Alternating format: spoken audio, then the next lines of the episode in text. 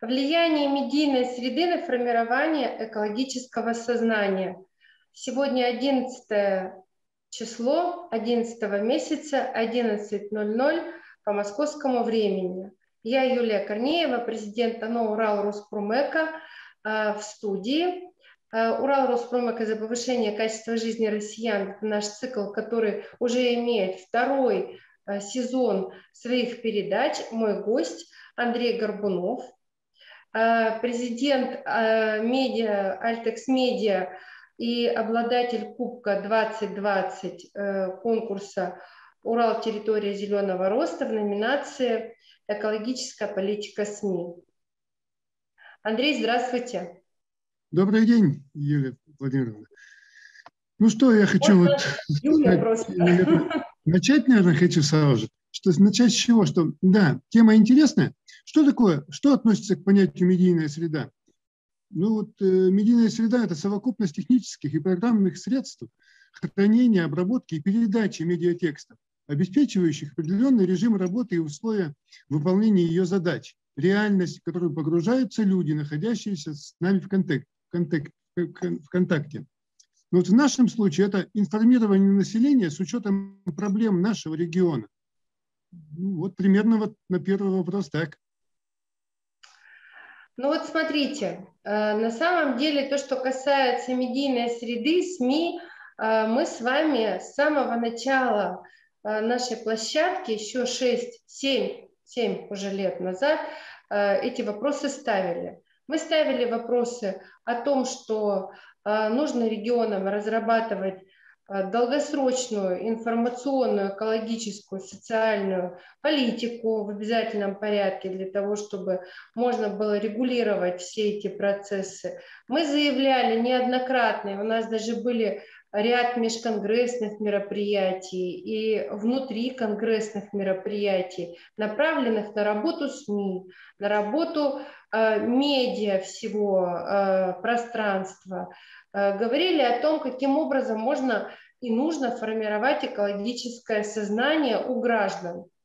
Но на сегодняшний день слово «экология» она приобретает, на мой взгляд, зачастую неоднозначное понимание. С одной стороны, экология – это чистота, это чистый воздух, это окружающая среда, это сохранение биоразнообразия, это много всяких преимуществ. С другой стороны, эта экология приобретает иной несколько смысл, когда возникает куча всяких движений экологических и даже псевдоэкологических движений, которые далеко не защищают экологические нормы и стандарты, а на поверку оказывается, что это, ну, может быть, э, чья-то политическая игра, чьи-то экономические интересы. И мы с вами, как жители а, промтерритории, это очень хорошо чувствуем, знаем и осознаем.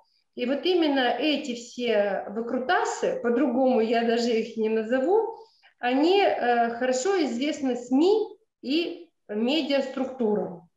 Я права? Ну да, конечно. Вот, поэтому мы с вами решили, э, задумали, что э, нужно возобновлять разговор о важности медиапространства и о том, как медиапространство на сегодняшний день влияет, ну вот, например, на формирование экологического сознания наших граждан. А мы уже с вами все, э, не только жители Российской Федерации, Свердловской области, а вообще все жители планеты, второй год находимся погруженными, глубоко погруженными э, в медиапространство, кто в какое. Э, кто чем пользуется, потому что многочисленные локдауны, карантины, удаленки, ну, они неизбежно влекут за собой э, возможность общения через определенные системы. Вот мы сейчас с вами говорим через Zoom, и мы тоже находимся в медиапространстве. Давайте вот разберемся все-таки, насколько на сегодняшний день э, медиа-среда влияет на граждан, на их, э, ну пусть экологическое сознание. Насколько? На ваш взгляд, как профессионал? Юлия Владимировна, ну понятно, что влияет, но не просто влияет, а экологическое сознание очень важно для э, социума. Да? В настоящее время в силу сложившейся экологической обстановки повысилась значимость экологического сознания. Наступила необходимость выработать и проявлять активное отношение к окружающей действительности. Человек активно воздействует на среду обитания, и в результате его деятельности стала задача в корне пересмотреть отношение человека к среде обитания, преобразование всех видов природопользования. Главным компонентом экологического сознания является личностно-ценностное отношение к природной среде, помогающее осознать себя частью природной среды и ответственность за последствия общения с ней. Вот это и важно нам донести до людей, до наших жителей, посредством наших СМИ. Ну так вот, а кто доносит-то? Вот у нас есть добросовестные СМИ, а есть недобросовестные СМИ. И мы с вами знаем примеры работы э, с этими СМИ. Я даже не собираюсь там поименовывать, дабы не делать никакой дополнительной рекламы, потому что любое, э, любое обозначение э, любого СМИ – это реклама. Но есть отрицательные э, такие вот факторы, которые даже мы как площадка испытали при работе с медиаструктурами. Вы это знаете тоже хорошо. Э, как добиваться того, чтобы э, все-таки СМИ э, были проводником правильной информации, той, которая необходима региону. Что нужно для этого делать? Ну, это нужно, это нужно, наверное, постоянно людям освещать экологические проблемы, выходить с этими проблемами к людям, формировать именно подход, делать такой, чтобы внедрять именно в сознание людей экологическую безопасность, являющую основанием, основным основ, основом, основой развития позитивно-активных природоохранных ориентаций у населения, осознание своего отношения к природной среде. Вот мы знаем, что да, многие СМИ, вы уже упоминали об этом, подходят к любой проблеме как к проблеме, ну, как к жареным, какому, как, как к жареным фактам. Вот так нельзя подходить мы, я считаю, мы с вами уже на эту тему говорили, что нужно подходить любой проблеме, любой теме, которая освещает СМИ, нужно подходить с использованием, с привлечением консультантов, специалистов узкого профиля. Вот тогда мы будем не просто освещать, информировать людей о той проблеме, которая на сегодняшний день существует, а экология – это проблема, потому что многие предприятия, которые загрязняют нашу окружающую среду, созданы еще э, в советское время. И тогда подход к экологии был совершенно другой. Э, не было таких жестких требований. И вот сейчас именно нам нужно говорить, что людям объяснять, что решение экономических проблем не всегда стоит на первом плане. Именно должно быть не только экономика, но экономика должна быть в паре с экологией. Вот тогда мы что-то решим, что-то добьемся, что-то будет у нас сделано не просто для того, чтобы выжить, а для того, чтобы жить, а не существовать. Ну, вы же понимаете, на сегодняшний день у нас э, как встает вопрос в основном? Все меньше мы говорим о окружающей природе, а все больше говорим о окружающей среде. Вы понимаете? Вот сам принцип не окружающая природа, а окружающая среда. Вот это уже настораживает. Согласны? Ну, это научный термин, и природа и среда э, – это два разных термина. Э, среда – это э, то, в чем мы обитаем. Природа это то, что обитает в этой среде. Вот это связано все. Понимаете, что это связано. Вот именно природа и среда. Их нельзя разделять. А у нас пытаются разделить природу и среду. Ребят, это неразделимое понятие. Мы живем в природе. Вот мне интересно задать вопрос. Вот я отвлекусь немножко, вас отвлеку. Вот представьте, а давайте поразмышляем, что если человек исчезнет с лица планеты? Ну, не в результате войны, там, войны какой-нибудь там катастрофы, а, допустим, в результате воздействия вируса. Ну, вот что вот сейчас актуально, да, вот там говорим.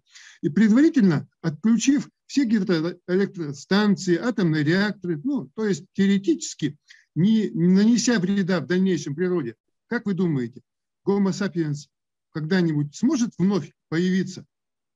Природа, она восстановится. А вот мы можем, сможем ли мы восстановиться снова и появиться человек, Homo sapiens?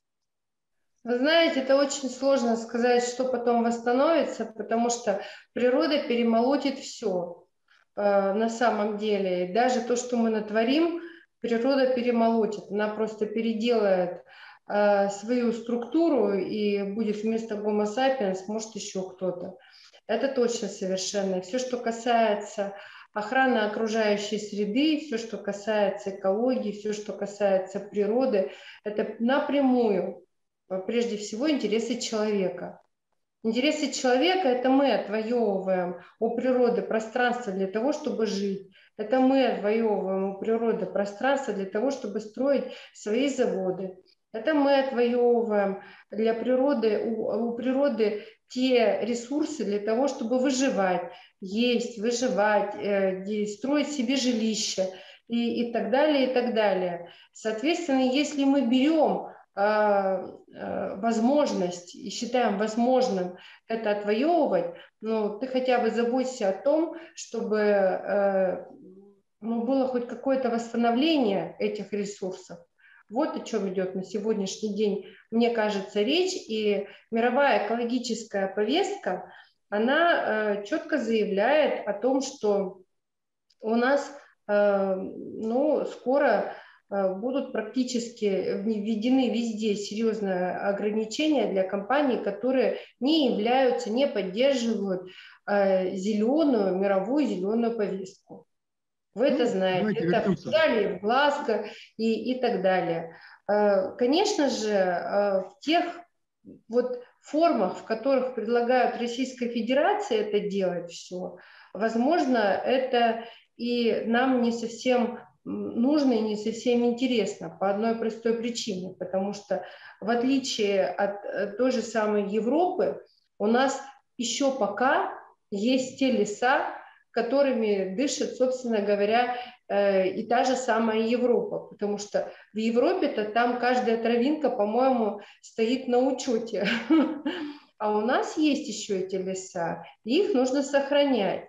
А в отличие от многих других Э, государств в Российской Федерации э, существует ну, достаточно богатая э, возможность, большая возможность добывать различные ресурсы природные.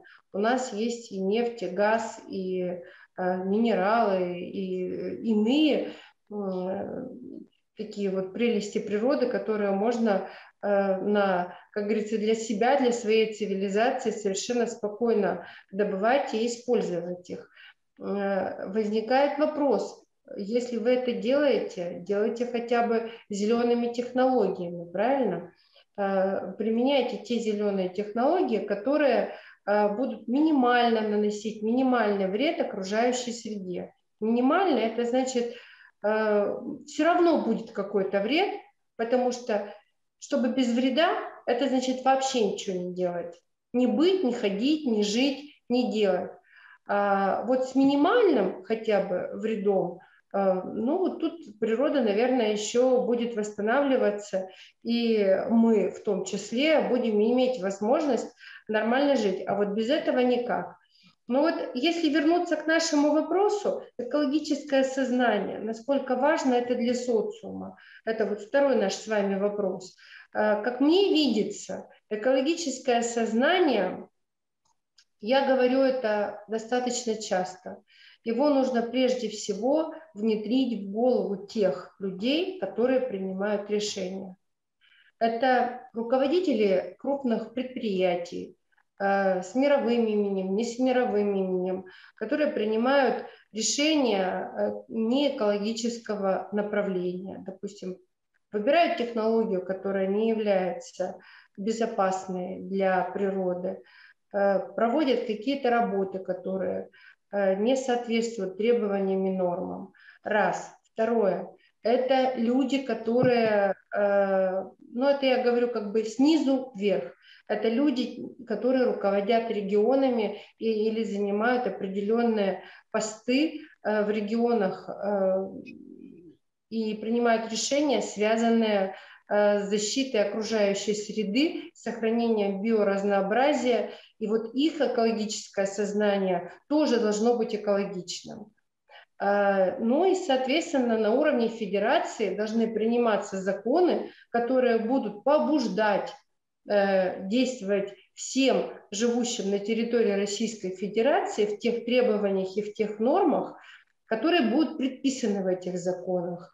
А вот я так считаю. Плюсом, естественно, нужно заниматься э, экологическим сознанием, формированием экологического сознания у молодежи и у детей. Но это случится, если относительно детей то это через 15-20 лет мы получим результаты. Если у молодежи, то это через 5-10 лет случится. А вот то, что первое, когда э, переучат, допустим, или доучат, или, может быть, как-то улучшат экологическое сознание вот тех людей, которые принимают важные, значимые решения для экологии, это можно сделать буквально, ну, я не знаю, за какой-то курс Э, передач, например, Урал Роспромека, или, допустим, за какой-то специальный курс в каком-то вузе.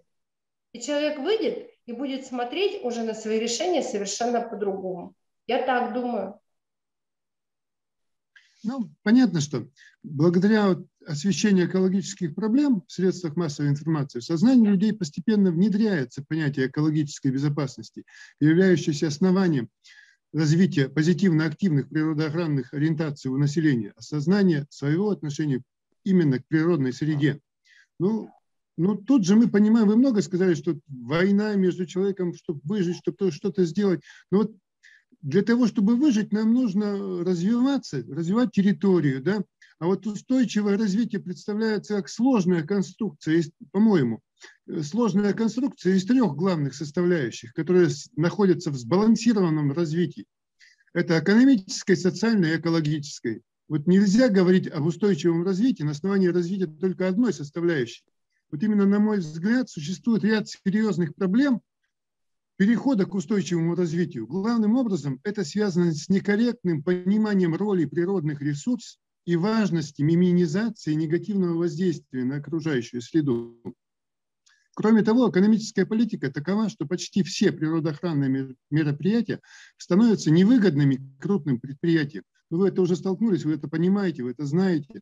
Именно э, что приводит к недобросовестному их выполнению и контролю. Вот именно своими информационными сообщениями мы пытаемся разъяснить населению об этом. Эм, влияем на их отношение к той или иной проблеме.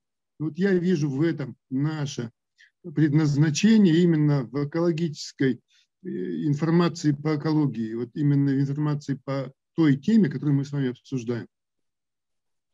Ну, конечно, это все правильно, и я с вами согласна. А, вот вы в 2020 году получили э, кубок, я в начале передачи говорила об этом, э, это экологическая политика СМИ, Э, это одна из номинаций конкурса «Урал. Территория зеленого роста». И мы вручали вам это в студии ТАСС «Урал» на межконгрессном мероприятии. Вы действительно очень много сделали в области продвижения экологического сознания для Свердловской области, да и для страны в целом, потому что ваши передачи много кто смотрит, несмотря на то, что Э, ваша СМИ является СМИ э, ну, не такого большого э, размаха, как российская газета или ТАСС. Ну, вот именно вот на таких СМИ и держится основная работа. И вы знаете, как влияет медиапространство вот на людей, живущих в таких территориях, как, допустим, Артемовский городской округ, к примеру, да, Свердловская область. А вот не просто там э, говорим там о каких-то кораблях, бороздящих э, просторы Вселенной, а вот конкретно, вот тут вот, Вот мы вот тут живем, мы видим, и мы смотрим, какая реакция. И мы видим, э, с вами наблюдаем, как э, та или иная, или тот или иной выплеск в СМИ какой-то негативной информации, псевдоинформации даже, я бы сказала, как он влияет на сознание людей. С одной стороны, люди э, ну, могут вообще, в принципе, насколько и мне, и вам известно, э, просто занять позицию отторжения всего. Например, даже экологических проектов. Это очень часто касается, допустим, различных мусороперерабатывающих э, предприятий. Ну, кто конкретно в Свердловской области, какой муниципалитет у нас радостно воспринимает Э, информацию из медиаструктур, из СМИ о том, что будет строиться полигон. Да начинается просто буря в стакане сразу же. Какой кошмар. Мы этого не хотим, мы требуем, чтобы этого не было и так далее и тому подобное. Тем не менее, люди не понимают о том, что э, безграмотное, э, вернее даже не безграмотное, а несанкционированное складирование э, тех же самых отходов, даже э, твердых ну, коммунальных. Понятно, что эту проблему в любом случае нужно решать. Проблема, которая будет твоя, в любом случае будет твоя. Это все уйдет в воды, эти воды уйдут к тебе в колодец или в твою скважину, ты это будешь пить. Ничего не останавливает абсолютно. Журналисты некоторые и некоторые блогеры поднимают бурю в стакане, говорят, да, какой кошмар, это плохо, мы, это, мы против этого, и этого не делают. Вот это плохо. Это негативное влияние э, СМИ, На которое... эту тему мы с вами говорили, Юлия Владимировна. Мы наблюдаем. На эту тему мы говорили, что да, нужно привлекать специалистов, нужно привлекать, нужно рассказывать об опыте других Э, будем говорить, государств, даже не только наших именно э, областей там. Понимаете, есть опыт всего, то, что мы вносится, то, что э, внедряется в какой-то муниципалитет, опыт уже есть. И именно об этом опыте нужно рассказывать, нужно говорить, чтобы у людей не было иллюзий. Вы понимаете, вот да, я понимаю, что не нужно ничего хвалить. Тут принцип какой, что э, в подаче экологической информации – нужно конструктивно сочетать позитивные, негативные и нейтральные материалы. Тем вот самым, тем вот самым пытаться реализовать функции как информирования населения, так и активного воздействия на общественное мнение и деятельность местных органов власти. Вот именно от нас зависит, как люди отнесутся к той или иной информации. Вызовет ли она панику в обществе, решительные действия по защите своих прав, на благоприятную окружающую среду, как вы говорите сейчас, или напротив, поддержку. Ведь мы понимаем, что развитие региона невозможно без развития промышленного сектора. Вот нельзя говорить, что да, мы хотим жить лучше, но ничего делать не, не надо, нельзя у нас тут ничего делать. Понимаете, вот тут нужен какой-то баланс. И именно этот баланс и формирование мнения возможно только на опыте друг, других, будем говорить, э, опыта, который есть. Ну, баланс – это вообще слово ключевое э, в данном случае, потому что э, как в одну сторону палку перегибать нельзя, так и в другую сторону палку перегибать нельзя. Э, самое основное, на мой взгляд, э, это именно то, что, э, я еще раз повторю, есть такие СМИ, которые готовы Э, на волонтерских началах, как вот ваши СМИ, заниматься формированием экологического сознания путем выхода положительных, позитивных э, сюжетов именно экологического содержания. Про субботники, про хорошие добрые дела. Мы соскучились по этим добрым делам, понимаете? Да, сейчас стало этого больше. А в 2013 году, помните, когда мы начинали, э, какая, какая негативная информация лилась со всех да. сторон? Вообще ничего, ничего не было. Вот эта информация Абсолютно возникла из ничего, из чьего-то личного мнения, отношения человека, именно, я не знаю даже с чего оно сформировалось. Просто чем хуже, тем лучше. Да, я, справа, я с вами совершенно согласна. И э, вот, э, вот эта безысходность, она не добавляет э, любому гражданину, тем более находящемуся в состоянии пандемии, а пандемия, видимо, у нас еще надолго, не, не добавляет вот этих вот эмоций, не, не добавляет правильной оценки своего места в природе, своей деятельности относительно природы. Э, в любом случае, мы-то от природы никуда не денемся, потому что мы часть природы, мы тоже живые существа, хоть и социализированные, но мы живые существа, биологические, звери мы, но социальные, социальные организации. Вот. А природа э, нам нужна, потому что это наш дом родной. Об этом почему-то люди забывают. Да, обитание наше. Мы без нее все равно не можем. Помните, как вы мы проводили э, конгресс э, с привлечением архитекторов?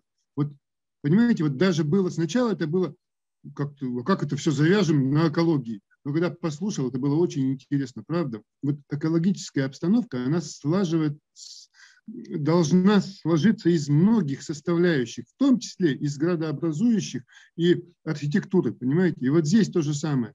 Вы говорите, это окружающая среда, та среда, которая нас окружает. Они тоже люди еще не, даже не представляют. Вот у, не у немногих людей сформи, сформировалось мнение о окружающей среде. Это, они считают на сегодняшний момент, что это не важно. Нету мелочей в жизни. Да, Юлия Владимировна? Это она, да. по идее, любая мелочь, она складывает, все мелочи складываются в одно большое наше решение, как нам жить. Или существовать, или жить. Ну вот городская среда, это вообще отдельная история. Я думаю, что мы э, по вопросу городской окружающей среды и природы, наверное, сделаем прямо отдельную какую-то передачу, э, потому что в городе э, есть животные, в том числе не живут, это не кошки и собаки, а всякие разные другие животные. Во время первой волны пандемии если вы помните, в СМИ прям показывали, как в Екатеринбурге, когда перестали ездить машины по проспекту Ленина туда-сюда, стали выходить нутри, бобры, андатры, а, появились какие-то птицы, появились какие-то дикие звери, а, было увеличение вот, выхода наших братьев меньших из лесов в места, где проживает человек. Вот. В, в, в городах есть городские парки, которые являются как раз, э, может быть, местом жи, ну, жизни, и там норы, может быть, находятся, гнезда находятся этих животных. Есть э, городские леса, которые тоже очень нужны. И вот у нас есть такой э, архитектор области, господин Вениаминов, мы как-то с ним имели дискуссию в кабинете – по поводу того, в его кабинете, по поводу того, а, как интересно и как необходимо, чтобы в городе были зеленые зоны. И он мне рисовал такую ромашку, вот именно как ромашку из лепестков, что вот город, он должен быть вот город, лес, город, лес, город, лес. Получается такая вот как ромашечка. И вот это идеал, потому что, Юлия с одной стороны... Вот да. это, конечно, я вас перебью, извините, это, конечно, идеал, но у меня уже сотрудник вторую ночь не спит. Я говорю, почему? Он приходит, он говорит, слышишь, не могу, собака лает, и все. Я выхожу, оказывается, у него по участку заяц бегает. Вот вторую да. ночь бегает заяц. Это говорит о том, что вот природа она восстанавливается. Да? Она восстанавливается, ну, да. и вот все-таки тема, которую я затронул, очень интересная, давайте ее разовьем. А вот поразмышляем все-таки. Исчезнет человек с планеты. И кто будет? Ну, вообще. Это я вам не скажу. Это скажут, скорее всего, какие-нибудь э, наши коллеги, которые занимаются прогнозированием ну, новых форм жизни на Земле. Я, я пока этого вам точно не скажу. В, какой, в каком виде, через сколько миллионов, э, сотен лет мы будем э, возрождены природой как разумные существа. Это очень сложно сказать. Нет, ну вы просто, вы просто взвесьте. сколько миллионов лет существовали динозавры и сколько существует гомо сапиенс. Ну, это несопоставимо. Динозавры жили больше, понимаете? Мамонты, динозавры, они жили дольше, чем мы. Они исчезли. Но они исчезли, исчезли в силу явно не причин э, городской среды, тяжелой городской среды и промышленных производств. Там были другие катаклизмы по, похлеще нет. еще этих, но тем не менее они исчезли, они исчезли навсегда. И это говорит о том, что э, вообще э, живая среда это очень хрупкая, хрупкая тема, можно легко сломать, но обратно уже ее склеить и смастерить э, очень сложно. Поэтому, конечно же, мы должны об этом думать. Давайте будем двигаться дальше. Вот скажите все-таки, влияние экологических публикаций на устойчивое развитие территории, плюсы и минусы, как вы видите? Плохо слышно, Юлия Владимировна. Влияние экологических публикаций на устойчивое развитие территорий, плюсы и минусы? Ну, как минусы, плюсы, ну, понятно. Я говорю, что да, вот вы уже об этом сказали в предыдущем своем выступлении, что, понимаете, как вот СМИ подаст тему, любую тему, так и будет, такое и будет отношение. Вот СМИ, все-таки роль СМИ – формирование мнения людей. И вот в этом нужно, здесь нужно быть нам очень осторожными. Я говорю, что очень осторожными. Не, бегать, не бежать за жареными фактами, а стараться освещать любую тему, даже не только экологическую, любую, любую тему более правдиво, более профессионально и компетент, с компетентными людьми. Понимаете? Ну вот тогда мы будем формировать что-то. Потому что ну, доверие людей – это очень дорогое удовольствие, которое зарабатываешь очень долго и потерять его очень быстро. И такие СМИ муниципальные, как наши, в небольших городах, где на небольших территориях, где нас все знают в лицо, ну, в общем-то, вот в этом проблема. Проблема в том, что крупные СМИ, федеральные СМИ, может быть, и могут подавать информацию с каким-то уклоном влево-вправо, но мы не имеем такой возможности. Э, и вот здесь, да, здесь может и минус, как вы говорите, но плюс в том, что если мы зарекомендовали себя как правдивая, как конструктивная СМИ, к нами будут прислушиваться. Тогда мы будем формировать мнение наших горожан, мнение наших жителей. Вот только так я вижу плюсы минусы в этом. Ну, а я вот вот что хочу добавить. Вот смотрите, э, плюсы э, в правильной э, подаче информации, то есть то, с чего мы начинали, профессионализм. Если мы видим, что работают профессионалы, профессиональный журналист, и он правильно понимает тематику, и он защищает интересы общества, он э, транслирует интересы региона, территории, то тогда информация подается грамотно. Если он защищает какие-то иные интересы, то тогда э, это тоже может быть публикация или выступление будет, не может быть, а наверняка оно будет иметь очень серьезное воздействие на население, но она будет работать против человека, против территории, против региона. Она не будет э, давать, эта публикация, возможности развивать социально-экономическое, э, устойчивости социально-экономического развития. А что такое закрытое или нереализованное, нереализованный проект или закрытое предприятие? Это отсутствие рабочих мест, это отсутствие налогов, это отсутствие э, различных э, коммуникаций, сети, дороги там, и так далее, инфраструктура. Вот что такое отсутствие э, промпредприятий. Да, э, промпредприятия обязаны выполнять э, все требования Росприроднадзора и так далее, и должны внедрять и озеленять внедрять зеленые технологии и озеленять свои производства. Это действительно так. Но без предприятий человек жить не сможет. И это тоже вот тот баланс, о котором мы говорили. А для того, чтобы работали профессиональные и э, люди с правильным пониманием, для этого нужны деньги. И мы как-то с вами разговаривали об этом. Э, по-моему, на э, площадке российской газеты говорили как раз мы тогда о спорте, но какая разница, что спорт, что экология? Это вопросы, относящиеся к социуму, это вопросы, относящиеся к интересам человека непосредственно. Э, выделять нужно деньги.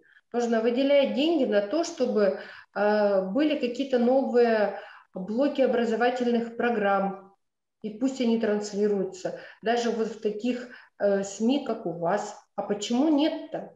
Э, должны выделяться деньги на освещение событий, э, и таким образом э, идет популяризация э, хороших идей, э, хороших инициатив, э, люди вовлекаются Э, как, волонтер, на, на, как волонтеры там, э, в качестве э, участников, субботников, там, каких-нибудь иных акций экологических. Но об этом нужно узнать.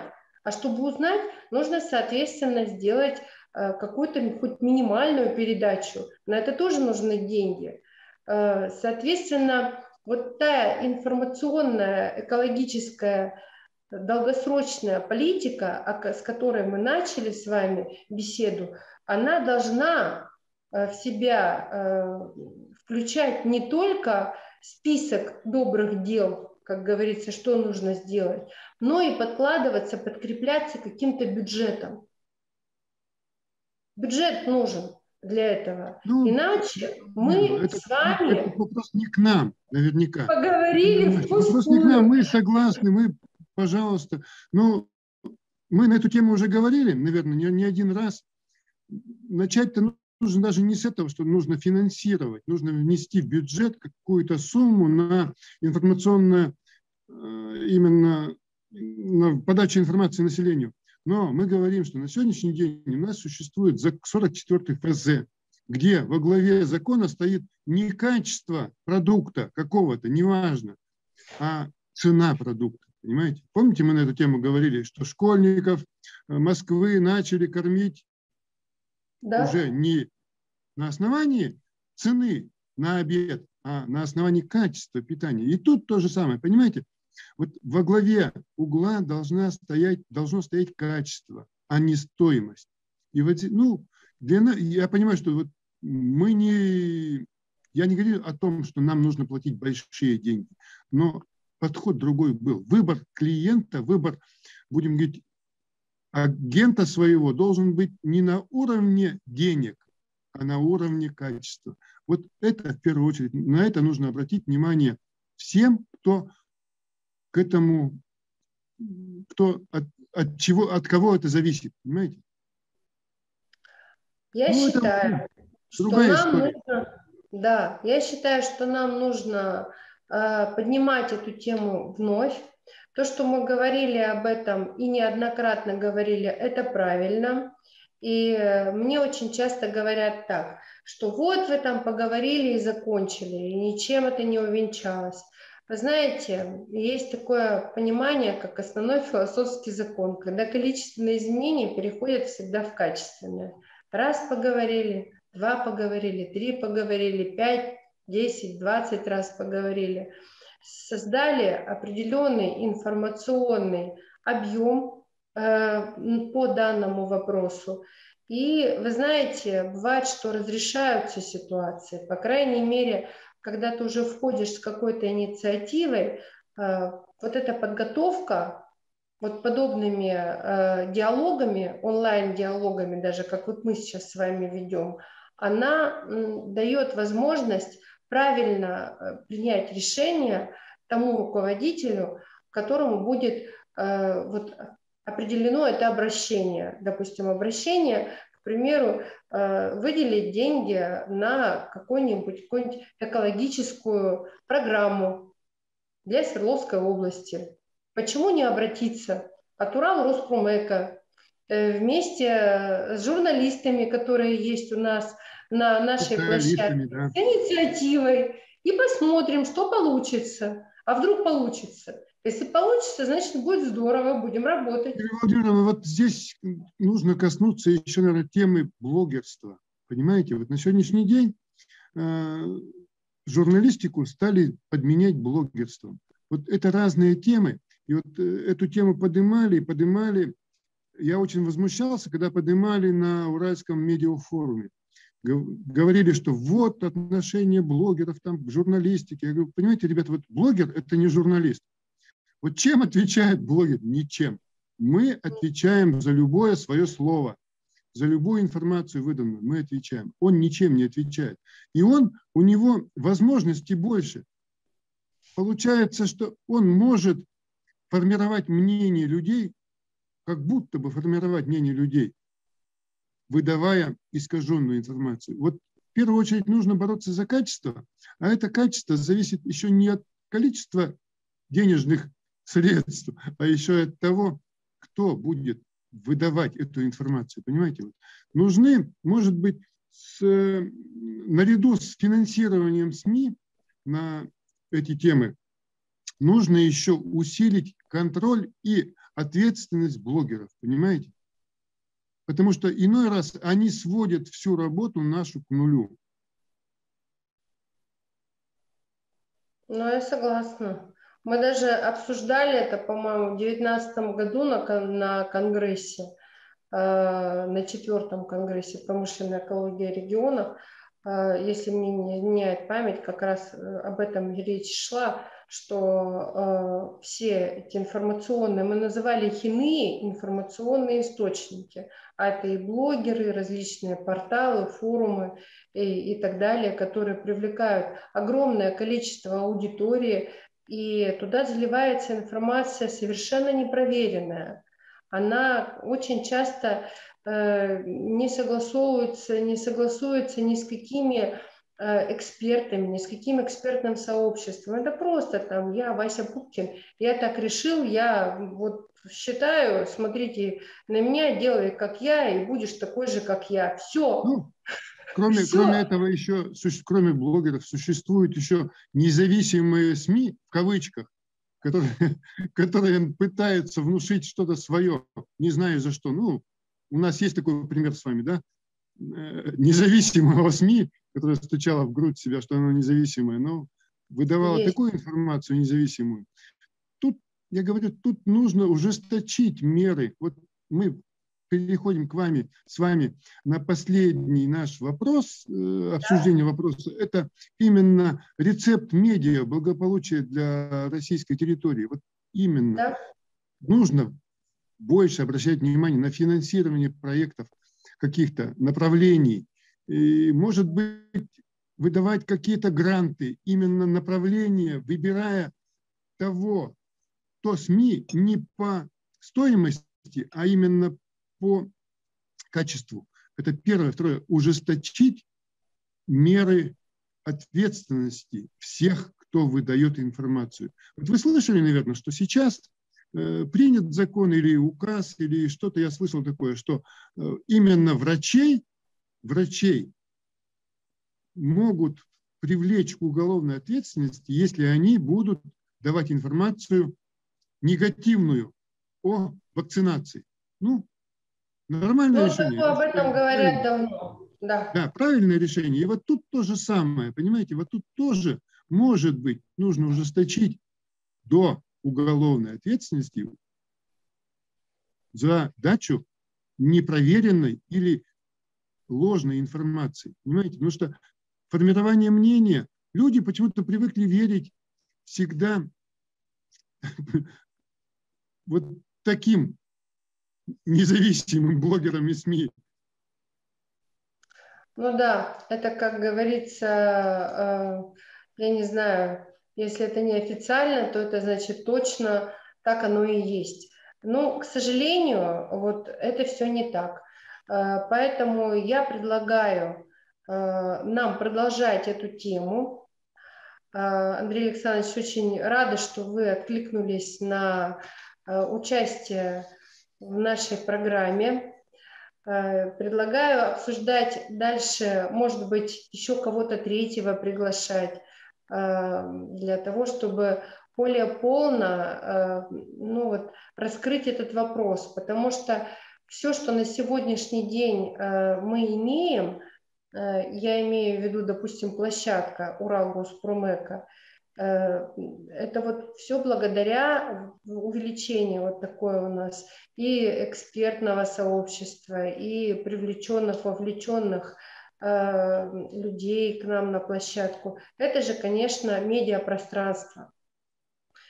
Что бы ты ни говорил, у медиапространства есть большие возможности. Есть большие возможности, которые можно использовать в положительную сторону, а можно использовать в отрицательную сторону. Э, как и э, любое другое сильнодействующее средство.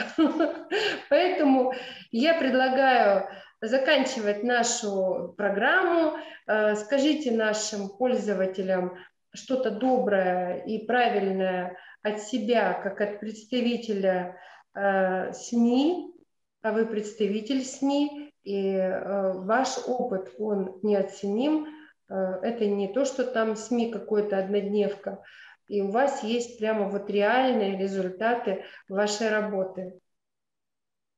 Ну, Обратитесь к своим коллегам, может быть. Во-первых, хочу сказать большое спасибо вам, Юлия Владимировна, за то, что рядом с вами я повышаю свою компетентность. И, в общем-то, вы поднимаете те вопросы, которые правда интересны. Правда интересны, правда Э, на данный момент актуальны.